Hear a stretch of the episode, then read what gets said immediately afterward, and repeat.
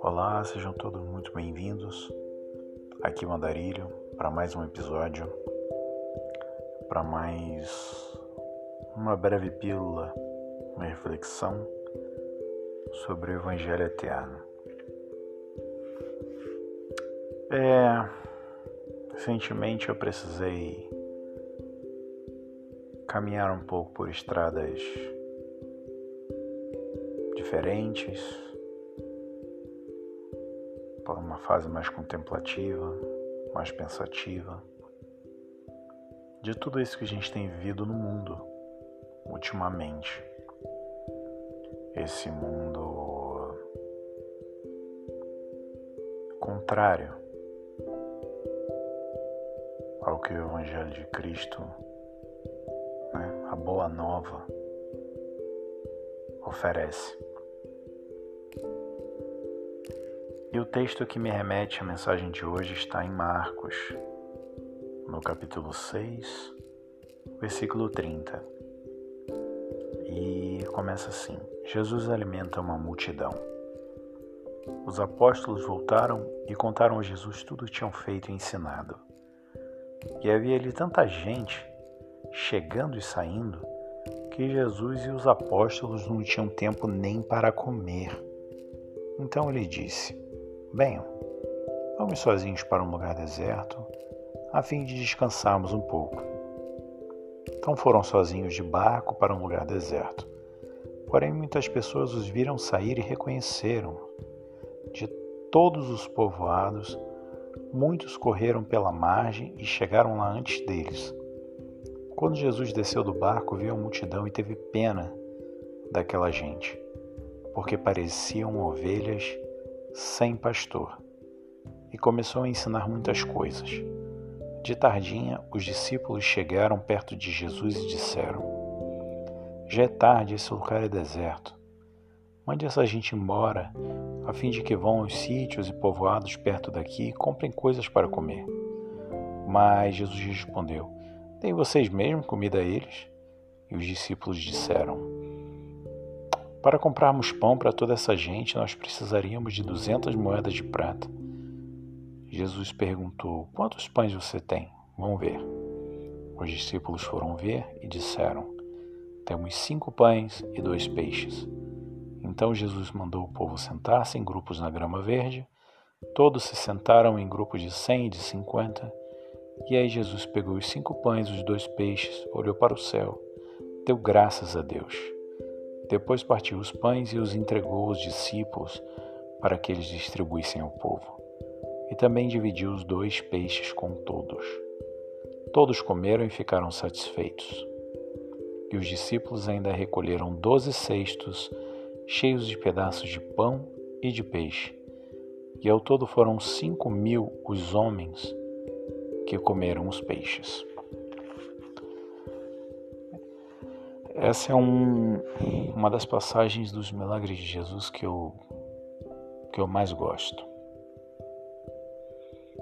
Que ela me remete a pensar não só na grandeza de Deus, na simplicidade como Deus opera, mas também na nossa total ignorância diante de Deus com relação a esses assuntos e como nós somos pequenos diante de algumas situações em que, se nós pensarmos com a mente de Cristo, tudo fica muito mais fácil de se resolver. Em uma certa parte, uma certa passagem, Jesus vira para os discípulos e diz assim: Deem vocês mesmos a ele de comer. E aí eu paro para pensar. É incrível. Porque a gente diz, afirma que Deus está dentro do nosso coração, que o Espírito Santo habita em nós. Nós temos Deus conosco. De fato é verdade. Mas naquele momento, eles tinham Deus com ele, em carne e osso. Deus. E eles não pensavam de forma espiritual, senão apenas de forma humana. Deus, Criador do universo, enviou o Filho dele, que está ali, Deus conosco.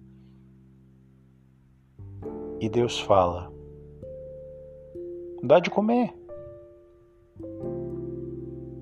Quem pode garantir mais do que Deus? Que momento para expressar a nossa fé? E o que nós fazemos? Pensamos com os olhos humanos. Não temos como fazer isso. E aí Deus mostra a sua grandeza. E como nós não temos fé, como nós não temos a certeza de que Deus está conosco e de que, como Ele mesmo disse, faríamos as mesmas obras e faríamos obras maiores do que a que Ele fez. Mas muitas vezes está ao nosso alcance fazer algo por alguém e nós não fazemos. Está ao nosso alcance estender a mão e nós não estendemos. Nós preferimos julgar e dizer que aquela pessoa é vagabunda, ou que não quer trabalhar, ou que ela poderia trabalhar em vez de pedir, ou que ela vai gastar o dinheiro com o que não deve. Em vez de simplesmente ajudar e fazer com que uma mão não veja o que a outra faz. E aí eu também paro para pensar se de fato o que nós estamos vivendo é o Evangelho ou se nós estamos sendo escravos da religião. Porque se de fato as igrejas evangélicas fossem de fato, verdadeiramente, agentes do Evangelho, seres do Evangelho neste mundo, não haveria mais fome.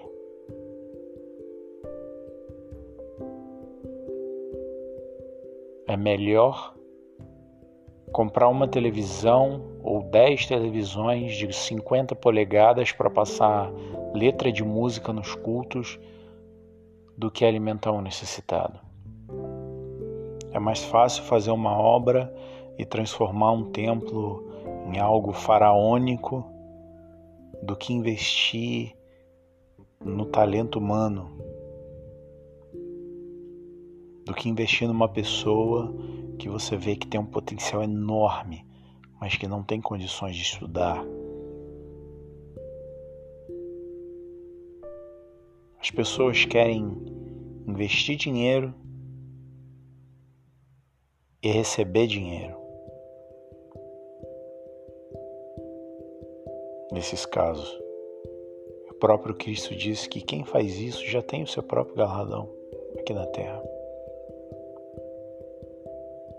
Mas quando a gente investe em vidas e a gente vê essas vidas dando fruto, elas vão frutificar em outras vidas. Que você já recebeu o seu pagamento, mas seguro que não só aqui na terra, mas um pagamento eterno. Não há melhor investimento do que investir em outras pessoas, do que ajudar, do que estender a mão, do que compartilhar conhecimentos, do que compartilhar experiências, do que ensinar, do que ajudar. E por que nós não fazemos isso? Por que nós temos medo? Por que nós retemos aquilo que é nosso? Por que não compartilhamos? Que não fazemos com que os nossos irmãos cresçam para que gerem o entendimento necessário que eles precisem, de fazer gerar conhecimento na vida dos outros e crescimento na vida dos outros é mais importante porque é o fruto sendo desenvolvido de pessoa em pessoa. Parece repetitivo, não? Mas é a mais pura verdade. Nós estamos preocupados com coisas e não com seres. Nós estamos preocupados com dogmas, com doutrinas e não com o Evangelho. Nós estamos preocupados com cultos, com reuniões e não estamos preocupados com comunhão.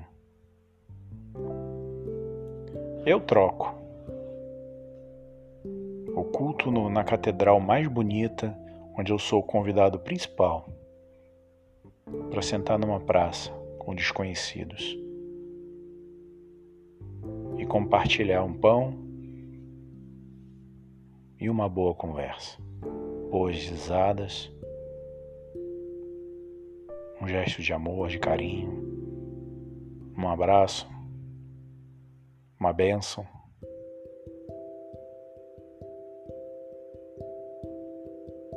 Essa é a caminhada. Não é frequência de culto, mas é mudança de mente, de vida, de coração. É uma conduta diferente para uma vida diferente. É uma liberdade. É sair da gaiola. E não se importar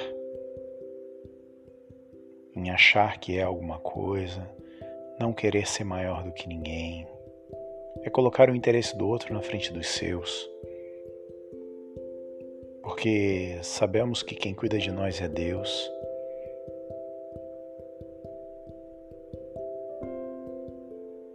E que nós não precisamos nos preocupar. Cuidamos uns dos outros.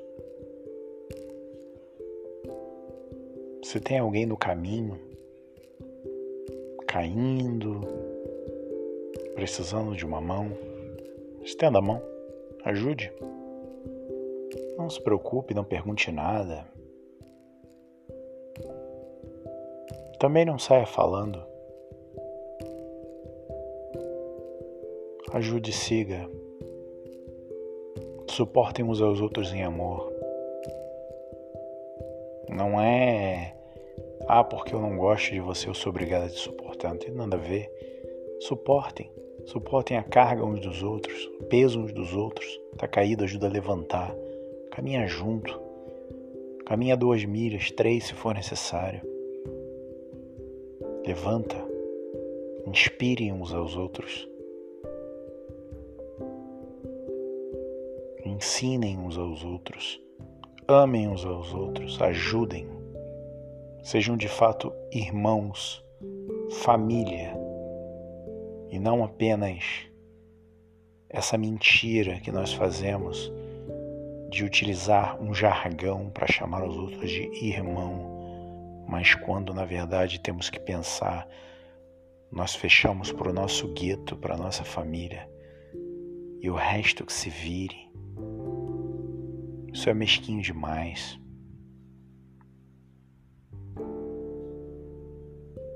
Por fim, nessa caminhada eu tenho visto que esse momento que a humanidade vive, com a carência, com a solidão, com o sofrimento por esse vírus que tem nos assolado, só me faz pedir a Deus que nos cubra com a sua paz e o seu amor. E mesmo aqui à distância, nessa caminhada, passando por vários lugares,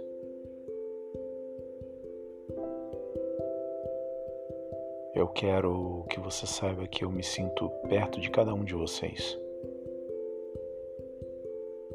em espírito, que tenho pedido a Deus por vários países, por várias pessoas. Tenho visto os noticiários e tenho me entristecido com o sofrimento. Aqueles que se dizem de Deus e fazem exatamente o contrário precisam conhecer o Evangelho se deixar ser transformados pela paz que excede todo entendimento. Que o nosso Senhor Jesus Cristo possa colocar cada um de vocês no colo e caminhar nessa estrada para que nós possamos bem pertinho ouvir a voz do bom pastor, ser acariciados, acalmados pelo nosso Deus. E entender.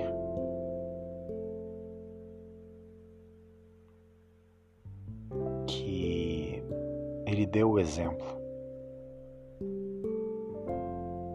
Ele não tinha obrigação nenhuma de dar o exemplo, mas tampouco fugiu da sua essência e se doou e fez o que era para ser feito, deu o exemplo para que nós o seguíssemos nesse exemplo. Sejamos mais parecidos com Ele e menos com nós mesmos. Embora sejamos diferentes, únicos, com personalidades únicas, criadas por Deus, mas que nós possamos renunciar a tudo aquilo que é anti boas novas, anti nos aproximarmos de tudo aquilo que mostra a grandeza a pureza, a essência do que é o nosso Salvador e do que Ele deseja para nós. Sejamos exemplo na vida uns dos outros. Sejamos agentes de paz na vida uns dos outros, agentes de amor na vida uns dos outros, agentes de felicidade, de graça na vida uns dos outros. Sempre há algo que você pode fazer e pode estar aí, a um metro de distância, pode estar na porta do lado e você não imagina. Que Deus os abençoe. Eu sigo por aqui. Não sei qual caminho você toma, mas eu acredito que a gente se encontra na próxima estrada. Que Deus abençoe a todos vocês. Até lá.